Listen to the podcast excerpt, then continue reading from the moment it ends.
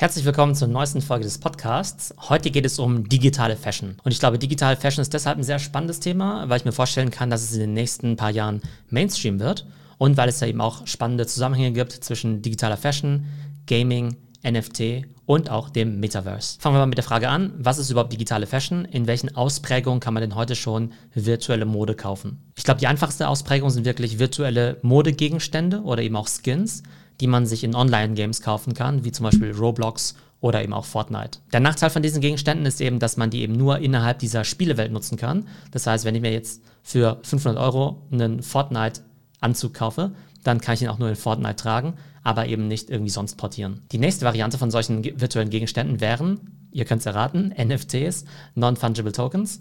Und die haben ja den Vorteil, dass die eben nicht nur innerhalb von einer bestimmten Welt funktionieren, sondern man die eben auch durchaus portieren kann. Virtuelle Sneaker wären ein Beispiel. Und die dritte Kategorie ist eben virtuelle Fashion, die ich mir selbst sozusagen als Person physisch anziehen kann, also quasi nicht als mein Avatar, und das müsst ihr euch so vorstellen, dass es eben Companies gibt, wo ihr eben, ich sag mal, einen virtuellen Anzug oder ein virtuelles Kleid kaufen könnt. Ihr schickt dann ein Foto von euch eben zu diesem Service hin und die customizen es dann eben so, dass ihr auf dem Foto dann zum Beispiel dieses tolle Kleid anhabt. Und dann könntet ihr zum Beispiel auf Instagram ein Bild von euch posten, wo ihr dann eben dieses Kleidungsstück anhabt. Noch spannender wäre natürlich in Zukunft, wenn das Ganze nicht nur auf statischen Fotos funktionieren würde, sondern zum Beispiel auch als Video. Oder wenn ich jetzt zum Beispiel während einer Zoom-Übertragung jetzt eben auch virtuelle Fashion tragen könnte, die sich sozusagen mit mir mitbewegt. Das heißt, auch wenn ich mich jetzt irgendwie bewege, nach links oder nach rechts, dann sieht man dann eben, dass ich die Kleider auch wirklich virtuell trage. Genau, also das erstmal für mich die drei Kategorien von virtueller Fashion. Also Gegenstände wirklich nur in einer Gaming-Welt wie bei Roblox, virtuelle Gegenstände als NFT und drittens eben virtuelle Fashion, die ich aber als physischer Mensch virtuell tragen kann. So, nachdem wir das Ganze definiert haben, schauen wir uns mal ein paar Cases an. Vor kurzem wurde eben eine virtuelle Gucci-Tasche für 4000 Dollar verkauft und diese Gucci-Tasche kann man eben innerhalb von Roblox, dieser Online-Gaming-Plattform, eben tragen. Und ohnehin ist es witzig, dass wenn ihr eben in Roblox reingeht und dann in diesen Avatar-Shop reingeht, dann könnt ihr zum Beispiel nach Gucci oder nach Adidas suchen und dann werdet ihr sehen, dass es eben für bestimmte Brands da richtig viele Gegenstände gibt und die müsst ihr eben in dieser virtuellen Währung, diesen Robux bezahlen und die Gucci-Sachen, die sind in der Regel eben nicht so teuer, die kosten halt nur ein paar hundert 100 Robux, also ein paar Euro. Aber da gab es eben eine spezielle Bag, die sogenannte Bee-Bag, also da ist eben so eine Biene drauf. Und diese Bienentasche gibt es auch in echt, da ist eben so eine Biene drauf gestickt. Und die virtuelle Tasche, die war aber so limitiert und so selten, dass die dann eben für über 4000 Dollar verkauft wurde. Ich selbst habe zum Beispiel auch letztens Gucci-Sneaker gekauft für 12 Dollar, die man auch innerhalb von Roblox tragen kann. Also das ist eben ganz spannend. Da kann man einfach in die Gucci-App reingehen, die Sneaker kaufen und die dann entweder quasi als Augmented Reality tragen, sodass ihr die Kamera auf euren echten Fuß haltet und eben seht, wie man die Schuhe anhat aber man kann sie eben auch sogar mit in Roblox portieren. Und ein weiteres spannendes Beispiel für virtuelle Fashion sind natürlich NFTs. Und vielleicht erinnert ihr euch, ich habe ja vor ein paar Monaten mir auch mal so digitale Sneaker gekauft. Und es war ja damals der große Drop auf Nifty Gateway von diesem 18-jährigen Künstler Fevocious, der eben zusammen mit der Designfirma Artefakt eben diese Sneaker gedroppt hat. Und es war ja wirklich so auf dem vorläufigen Höhepunkt dieser NFT-Welle, wo ehrlich gesagt die Preise auch so ein bisschen crazy waren. Und damals war es ja so, dass er eben diese Limited Edition Sneakers verkauft hat. Drei Versionen. Ein Sneaker für, glaube ich, 3000 Dollar, einen für 5000 Dollar und einen für 10.000 Dollar. Und was hat man da gekauft? Man hat einerseits eben einen NFT gekauft, also eben einfach nur dieses digitale Bild. Und auf der anderen Seite hätte man aber, wenn man im Besitz des NFT-Tokens ist, den dann eben auch einlösen können gegen den echten Schuh. Man hätte zusätzlich sozusagen zu seinem NFT dann auch noch den physischen Schuh bekommen, der dann eben von dieser Firma Artefakt hergestellt wird. Damals war dieser Drop ja so, dass der Fevocious ja 600 Sneaker verkauft hat innerhalb von sieben Minuten, weil eben dieses Fenster eben nur sieben Minuten offen war. Und der hat damit ja drei Millionen Umsatz gemacht. Und ich habe damals das Ganze ja auch ausprobiert. Habe ja auch damals wirklich 5000 Dollar für diesen virtuellen Sneaker gekauft, was ja echt so ein bisschen gaga ist, wenn man so drüber nachdenkt. Aber ich habe halt gedacht, naja gut, die NFT-Preise sind gerade so heiß und vielleicht kann ich den dann irgendwie für das Doppelte wieder flippen. Am Ende war es dann so, dass ich dann aus dem Geschäft so Break-Even rausgegangen bin, plus minus null. Ich habe den für 5000 gekauft, für 6000 wieder verkauft aber da muss man ja irgendwie auch noch Gebühren zahlen an die Plattform und an den Fevocious selber, sodass ich dann eben Break-Even rausgegangen bin. Naja, aber das war sozusagen meine Erfahrung mit NFT-Fashion. Und Artefakt war übrigens auch die Firma, die diese mega coole Kooperation mit CryptoPunks gemacht hat. Und zwar gibt es ja 10.000 verschiedene CryptoPunks und Artefakt hat dann wirklich für jeden einzelnen Punk einen customized Sneaker entworfen, den man dann sowohl digital als auch in der physischen Variante kaufen konnte. Und es war eben das Spannende, dass eben nur derjenige, der im Besitz des jeweiligen CryptoPunk-Tokens ist, dann eben auch das Recht hatte, diesen Schuh zu kaufen. Und es zeigt einfach, dass Artefakt da eben einfach extrem innovativ ist, eben auch super Kollaborationen macht, wie zum Beispiel mit CryptoPunks und deshalb zu Recht wahrscheinlich jetzt gerade Marktführer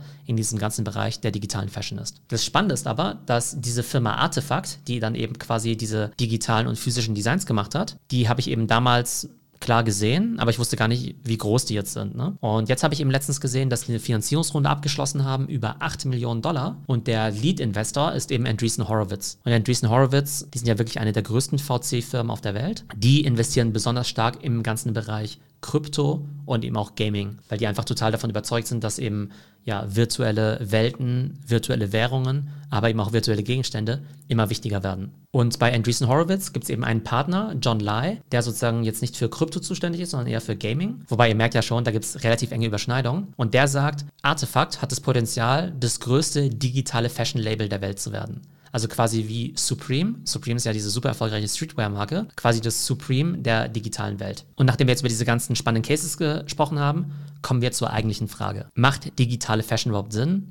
Oder ist es eigentlich total crazy? Aber da können wir uns ja die Frage stellen, warum kaufen wir uns eigentlich überhaupt in der physischen Welt elegante oder ausgefallene Fashion? Warum sollte ich denn in der physischen Welt jetzt überhaupt einen Anzug oder eine Jacke für 500 oder für 1000 Euro kaufen? Da geht es ja auch nicht darum, dass man irgendwie physisch was trägt, weil nur damit es mir jetzt irgendwie warm wird, könnte ich mir jetzt auch was für 20 Euro kaufen, sondern auch in der physischen Welt, wenn ich mir jetzt was besonders Extravagantes kaufe, dann geht es eben darum, meine Persönlichkeit zum Ausdruck zu bringen, meinen Stil, dass ich eben zeigen möchte, ich bin irgendwie so und so oder ich habe einen guten Modegeschmack. Und natürlich ist es auch ein Statussymbol. Und wenn wir jetzt eben von der Komponente mal absehen, ich muss was Physisches tragen, sondern eben nur darüber nachdenken, es geht darum, eben seine Persönlichkeit und seinen Stil auszudrücken und eben auch um Statussymbol, dann kann man das Ganze ja eigentlich auch mit virtueller Fashion machen und vielleicht ist das Ganze in der virtuellen Welt sogar noch wichtiger als in der physischen Welt. Denn wenn ich in der physischen Welt jetzt so ein Statussymbol habe, dann sieht es halt leider niemand. Denn aktuell geht ja niemand von uns ins Büro. Auch wenn wir jetzt wieder ins Büro gehen, dann sehen es eben vielleicht meine 20 Kollegen oder es sehen meine 10 Nachbarn oder so. Aber in der physischen Welt, da kann ich ja genauso meinen Status demonstrieren. Also stellen wir uns einfach mal vor, es gibt besonders wichtige Zoom-Meetings. Dann würde ich mir ja vielleicht einerseits besonders coole physische Klamotten anziehen, aber ich halte es auch durchaus für denkbar, dass ich mir dann einfach in Zukunft eben coole virtuelle Klamotten anziehe. Und vielleicht ist es dann irgendwann so ein Trend, dass man dann eben virtuelle Kleidung trägt. Und da geht es eben noch nicht mal darum, so zu tun,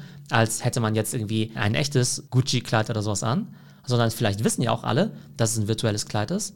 Aber das macht es vielleicht noch umso besonderer, weil eben jeder weiß, dass dieses virtuelle Gucci-Kleid eben eine Limited Edition ist oder vielleicht sogar ein NFT. Oder auch wenn ich jetzt Bilder poste auf Instagram oder Videos poste auf TikTok, da versuchen wir ja auch coole Klamotten zu tragen, damit wir da besonders gut aussehen, damit wir irgendwie Instagrammable sind oder meinetwegen auf TikTok gut aussehen. Und denkbar wäre es natürlich auch in Zukunft, dass genauso wie wir ja vielleicht Filter über uns drüber legen um auf Instagram besser auszusehen, dass wir uns dann eben virtuelle Fashion kaufen als so eine Art Filter. Und jetzt habe ich ja noch Fälle besprochen, in denen wir ja schon quasi mit unserem eigenen physischen Ich auf Instagram, auf Zoom oder auf TikTok erscheinen.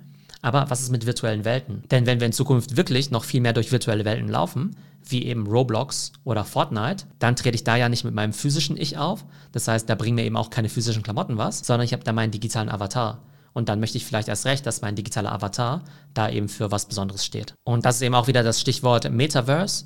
In Zukunft werden wir uns eben relativ fließend durch die physische und die virtuelle Welt bewegen. Und wenn wir jetzt davon ausgehen, dass wir mindestens 50 Prozent der Zeit vielleicht auch in digitalen Welten verbringen, dann möchte ich natürlich auch in dieser Zeit besonders cool angezogen sein. Das heißt, nehmen wir mal an, ich habe jetzt aktuell ein Kleiderbudget von 1000 Euro im Jahr. Dann würde ich doch sagen, 500 Euro für normale Fashion und 500 Euro für virtuelle Fashion. Und wir sehen eben schon, dass die Luxus-Companies damit rumexperimentieren Gucci, wie gesagt, mit seinen virtuellen Sneakers oder auch Louis Vuitton, die ja schon bereits virtuelle Skins verkaufen. Und deshalb eben meine Prediction. In zehn Jahren wird es viele Top-Fashion-Brands geben, die über 30 Prozent ihres Umsatzes nur mit virtuellen Gegenständen erzielen. Und das, was uns heute eben noch total komisch vorkommt, virtuelle Klamotten für Tausende von Dollar, wird in Zukunft eben ganz normal sein. Von daher wird es einfach total spannend sein zu beobachten, wie sich dann eben auch die Fashion-Player da anpassen und ob es eben etablierte Fashion-Player sein werden, wie Gucci, wie Tommy Hilfiger, wie Louis Vuitton, die dann eben digitale Fashion entwerfen oder eben neue Startups wie eben Artefakt,